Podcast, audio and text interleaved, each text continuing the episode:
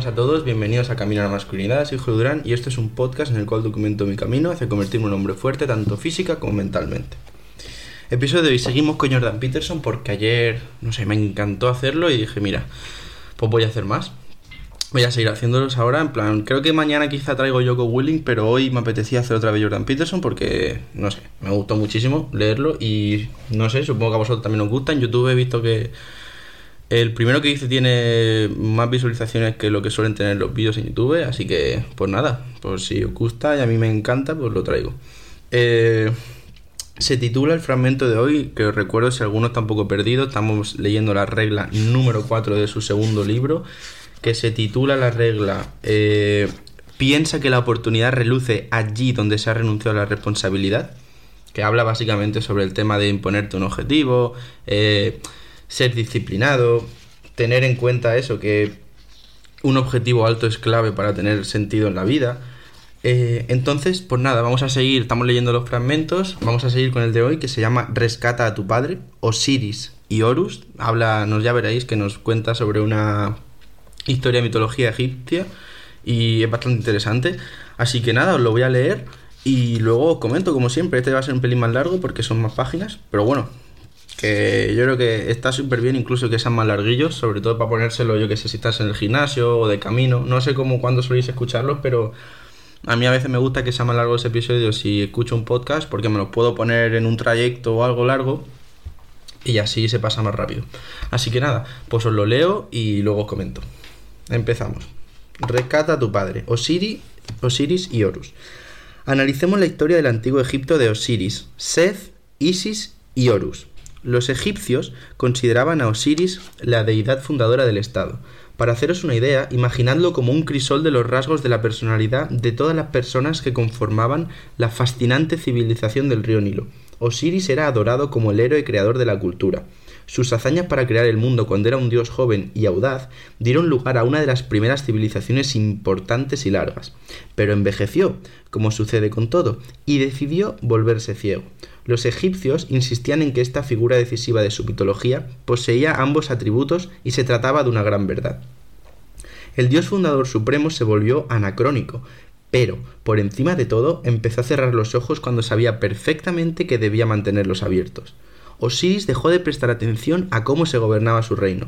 Era una ceguera deliberada, y no vale achacarla a la edad es una tentación horrible, pues nos da permiso para posponer los, problemas que podríamos abordar hoy. No tendría nada de malo si los problemas no se fueran acumulando, como los intereses, pero todos sabemos que sí que se acumulan. La decisión de Osiris de cerrar los ojos cuando debería haberlos mantenido abiertos se cobró un precio desorbitado y cruel, la subyugación a su malvado hermano, Seth. La idea de que el poder tuviera un hermano malvado era un axioma, podríamos decir, de cómo veían el mundo los egipcios. No cabe duda de que es fruto de una civilización compleja y duradera que se ha observado que ha observado sus propios defectos, algo que sigue siendo relevante en la actualidad. Cuando se ha instaurado una jerarquía lo bastante funcional, se abre una ventana para que los cargos de autoridad sean usurpados, pero no por gente competente que quiere cumplir las funciones, sino por aquellos dispuestos a usar la manipulación, el engaño y la coacción para adquirir estatus y control. Todas estas fuerzas contraproducentes eran las que los egipcios estaban intentando subsumir en la imagen de Seth, el enemigo de la luz, la ilustración, la visión y la conciencia. La principal ambición de Seth era gobernar Egipto, ocupar el trono del legítimo faraón. Al hacer la vista gorda con las artimañas de su malvado hermano, al negarse a ver, Osiris permitió que Seth cobrara fuerza. Resultó ser fatal, o todo lo fatal que puede ser un error para un inmortal. Seth esperó hasta que sorprendió a Osiris en un momento de debilidad. Lo despedazó y esparció los fragmentos por las tierras de Egipto. No fue ni es posible matar para siempre a Osiris, el impulso humano eterno hacia la organización social. Esa es una fuerza que nunca morirá. Pero se la puede romper en pedazos para que le sea difícil recomponerse, y es justo lo que consiguió hacer Seth. Osiris, dios del orden, se desmorona pasa constantemente en la vida individual de las personas y en la historia de familias, ciudades y países. Las cosas se derrumban cuando los idilios se vienen abajo, las carreras flaquean o los sueños preciados se desvanecen. Cuando la desesperación, la ansiedad, la incertidumbre y la impotencia se manifiestan donde tendría que imperar el orden habitable, y también cuando el nihilismo y el abismo hacen su temido acto de aparición y destruyen los valores deseables y estables de la vida actual. En esas circunstancias surge el caos. Y por eso, la diosa Isis, reina del inframundo y consorte de Osiris, da un paso al frente cuando Seth aniquila a su esposo. Isis peina el territorio en busca de la esencia vital de Osiris. Lo encuentra en la forma de su falo desmembrado, vasija de la idea seminal, la palabra espermática, el principio fructífero, y con él se queda embarazada. ¿Qué quiere decir? La reina del inframundo, la diosa del caos, también es la fuerza de la renovación eterna.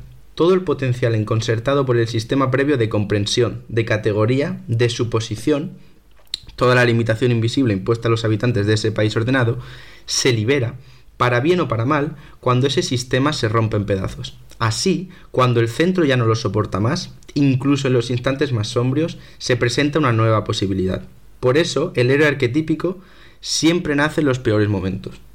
Isis regresa embarazada a casa, al inframundo, y a su debido tiempo da luz a Horus, el hijo legítimo del rey desaparecido, que crece en un reino ajeno al suyo, ahora corrompido, algo que todos experimentamos mientras crecemos.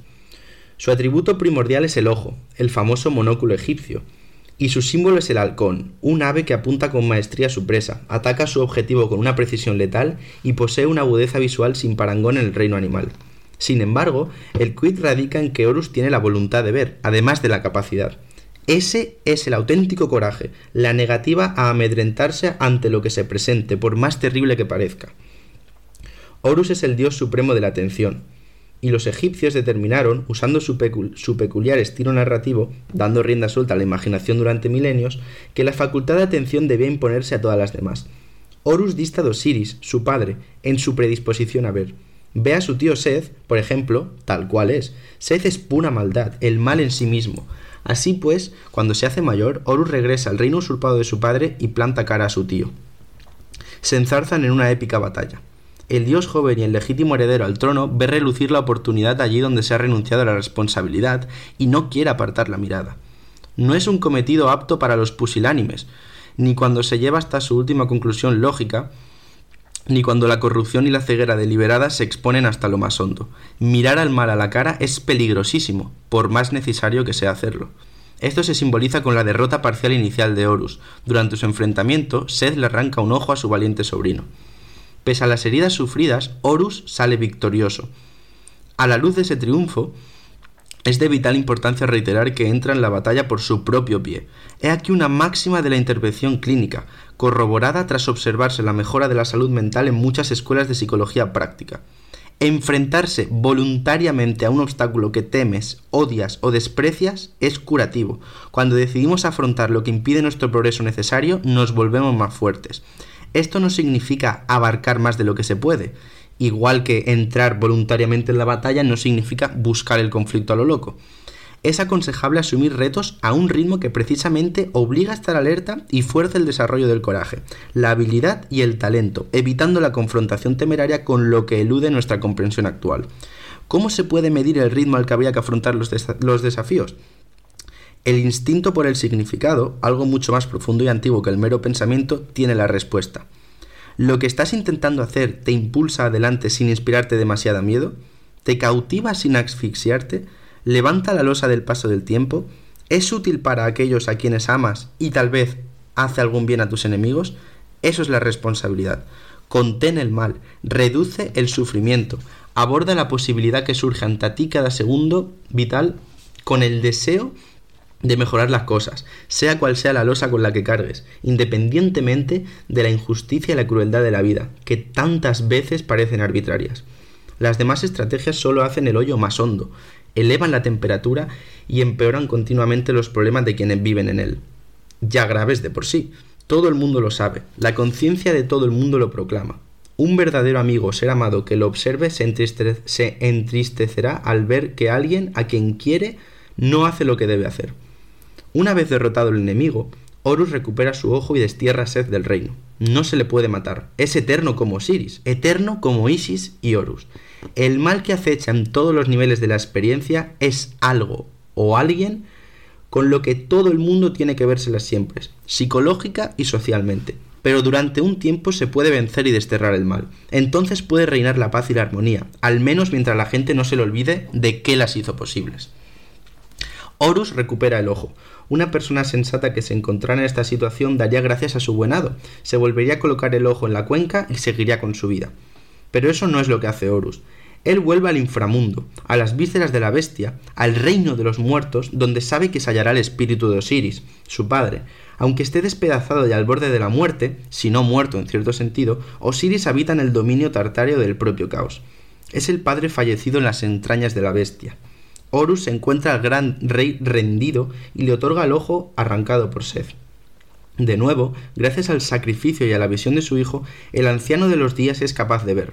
A continuación, continuación, Horus regresa al reino con su padre, que ha recuperado la vista y gobiernan juntos. Para los egipcios era indudable que esta combinación de visión, coraje y tradición regenerada constituía la soberanía apropiada del reino. Era esta yuxtaposición de sabiduría y juventud la que comprendía la esencia del poder del faraón, su alma inmortal, la fuente de su autoridad. Cuando afrontas un reto, mides tus fuerzas con el mundo y te informas. Te convierte en más de lo que eres. Cada vez te acerca más a la persona que podrías ser. ¿Quién podría ser? Cualquier cosa que un ser humano pueda alcanzar podría ser el último avatar, a tu estilo único, de los grandes héroes ancestrales. ¿Cuál es el límite? No lo sabemos. Nuestras estructuras religiosas lo traslucen. ¿Cómo sería un ser humano completamente encendido, por decirlo así? ¿Cómo se manifestaría alguien que decidiera asumir la plena responsabilidad por la tragedia y la maldad del mundo? La gran pregunta sobre el hombre no alude a quiénes somos, sino a quién podríamos ser. Cuando te asomas al abismo, ves un monstruo. Si es un abismo poco profundo, será un monstruo pequeño. Pero si el abismo es definitivo, será el monstruo definitivo. Sin duda, un dragón, o quizá incluso el mismo dragón del mal. La representación del monstruo en el abismo es el depredador eterno que acecha en la noche deseoso y capaz de devorar a su desprevenida presa. Esta imagen tiene decenas de millones de años. Está tan incrustada en las rendijas de nuestra estructura biológica como puede llegar a incrustarse cualquier concepto. Y no existen solo los monstruos de la naturaleza, sino también los tiranos de la cultura y la maldad de las personas es todo lo mencionado, aunque destaca especialmente esto último, por más que nos horrorice pensarlo. Y está en la naturaleza de la humanidad no acobardarse y paralizarse como una presa indefensa, ni ser un renegado y servir al mal mismo, sino desafiar al depredador en su guarida. Esta es la naturaleza de nuestros antepasados, grandes y valientes cazadores, defensores, pastores, exploradores, inventores, guerreros y fundadores de las ciudades y países. Ese es el padre que podría rescatar, el antepasado que podría ser, y se le hallará en el lugar más recóndito, pues allí es a donde tienes que ir si deseas asumir plena responsabilidad y convertirte en la persona que, podría ser. Buah, no he leído tanto así en mi vida, yo creo, en, un episodio, madre mía. Eh, nada, es que es brutal. O sea, yo no sé si os está gustando tanto como a mí, pero es que releerlo es. No sé, explica también este hombre. Son muchas más cosas que el otro episodio. Pero espero que hayáis podido coger alguna de las ideas importantes. Que pues os voy a resaltar alguna que a mí, pues eso me parece importante. Eh, nos cuenta la historia, pues eso, de, de, Horus y Osiris, que muere el padre porque es ciego, porque quiere, no quiere ver, no quiere ver que su, que su hermano es malo y lo acaba derrotando. Y entonces el hijo, pues, mm, decide enfrentarse al mal, decide asumir la responsabilidad de tener que recuperar el, el orden, ¿no? Y, y relata, pues esto, Jordan Peterson relata como esto es lo que tenemos que hacer, enfrentarnos al mal. Y que mirar al mal es peligroso, pero es necesario. ¿De acuerdo? Nos menciona también cómo está demostrado, o sea, que enfrentarse voluntariamente, o sea, queriendo nosotros, sin que nadie nos obligue, a un obstáculo que temamos, odiamos o despreciamos nos ayuda. O sea, cuando nos enfrentamos a estas cosas nos hacen más fuertes. Y enfrentarse a estas cosas, ¿qué es? Pues parece que este podcast es monotema, pero por ejemplo el gimnasio es enfrentarse a estos miedos. Hay mucha gente que le da vergüenza.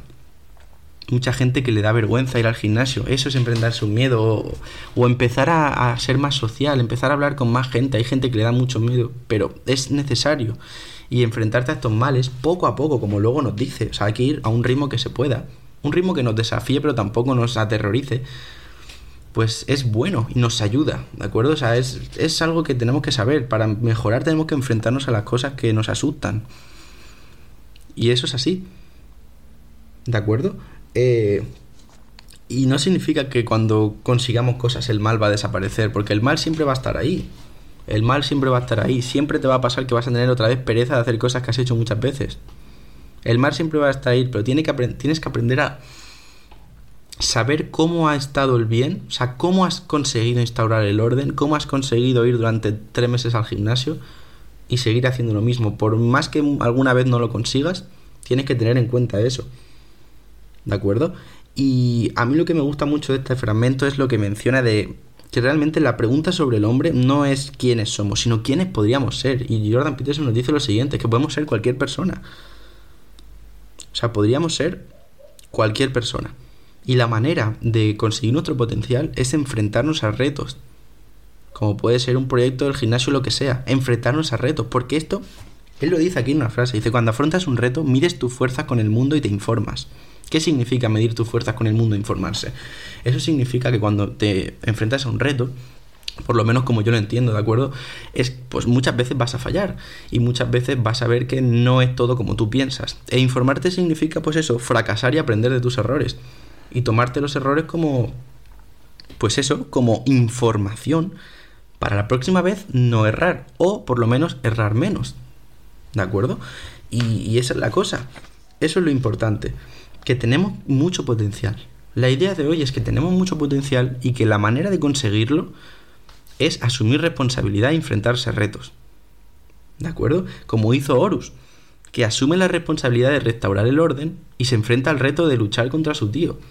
Contra su malvado tío que si recordáis dice al principio que en la primera batalla pierde. La primera batalla pierde, lo que viene a significar viene a representarnos que nosotros cuando empecemos cosas nuevas, empecemos proyectos duros, muchas veces pues al principio vamos a fallar, vamos a perder. ¿De acuerdo? Si empiezas en el gimnasio va a haber veces que no consigas levantar los pesos que te tocan. Vas a perder, pero luego vas a ganar. Porque si sigues... Eh, ¿Sabéis lo que me refiero? ¿no? Si tú fallas un peso, por ejemplo, si sigues yendo los días que te tocan, va a llegar un momento en el que vas a poder hacer ese peso. Y cuando menos te des cuenta, dentro de un mes, el peso que te costaba va a ser tu calentamiento. O sea que es esta idea, igual que con los proyectos, como yo con el podcast, al principio pues muchas veces fallas, haces episodios que la gente ni escucha. Hablas de una manera que a la gente le aburre y, se van del episodio y no lo comparten ni nada. Pero hay veces que pues te das cuenta de que hay episodios que haces que lo hacen mejor, haces de un contenido que a lo mejor interesa más y la gente lo escucha más, lo comparte más, ve que tiene más reproducciones, entonces sabes que tienes que ir por ahí. Y la única manera de conseguir información a eso, pues para mejorar las cosas, es enfrentándote a los retos. Y los retos en este caso, por ejemplo, el podcast, ¿qué es? Es subir episodio cada día. Contenidos diferentes y te vas informando de cómo reacciona la gente. Esa es la información a la que se refiere Jordan Peterson. Así que nada, mm, es esa es la idea. Si quieres mejorar, tienes que tener información. La información se consigue eh, poniéndote objetivos y ejecutando para ver si puedes llegar. Cuando no llegues, no te desanimes, significa que tienes que hacerlo de otra manera y punto. O simplemente tienes que seguir haciéndolo. ¿De acuerdo? Esa es la idea de hoy, que espero que os haya gustado mucho el episodio. Si, no sé, a mí que me está encantando leer esto, la verdad. Nos queda de esta regla, voy a contar, a ver, uno, dos, tres, tres fragmentos grandes, ¿vale? El último es el más grande de todos que los iré trayendo estos días. Ya sabéis que ahora mañana, creo que mañana y pasado va a ser Joko Willing, aún no sé, pero bueno. Que me está encantando esto Jordan Peterson. Que espero que os esté gustando a vosotros. Que espero que, que os esté picando el gusanillo de pillaros el libro. Me da igual si lo hacéis por el link o si vais a la librería y lo compráis, pero yo creo que os puede ayudar mucho el primer libro. Este es del segundo, pero vaya que es igual. Y nada, que espero que eso, que os apetezca, por tu, vuestro cumpleaños, si tenéis dinero o lo que sea, que lo pidáis porque ya te digo, a mí me ayudó muchísimo y, ya veis cómo, escribe este hombre, es increíble. Así que nada, muchas gracias. Si te ha el episodio, pásaselo a algún colega. Y nada, que tengas un día de puta madre, que estés pasando una buena Semana Santa. Y eso, hasta luego.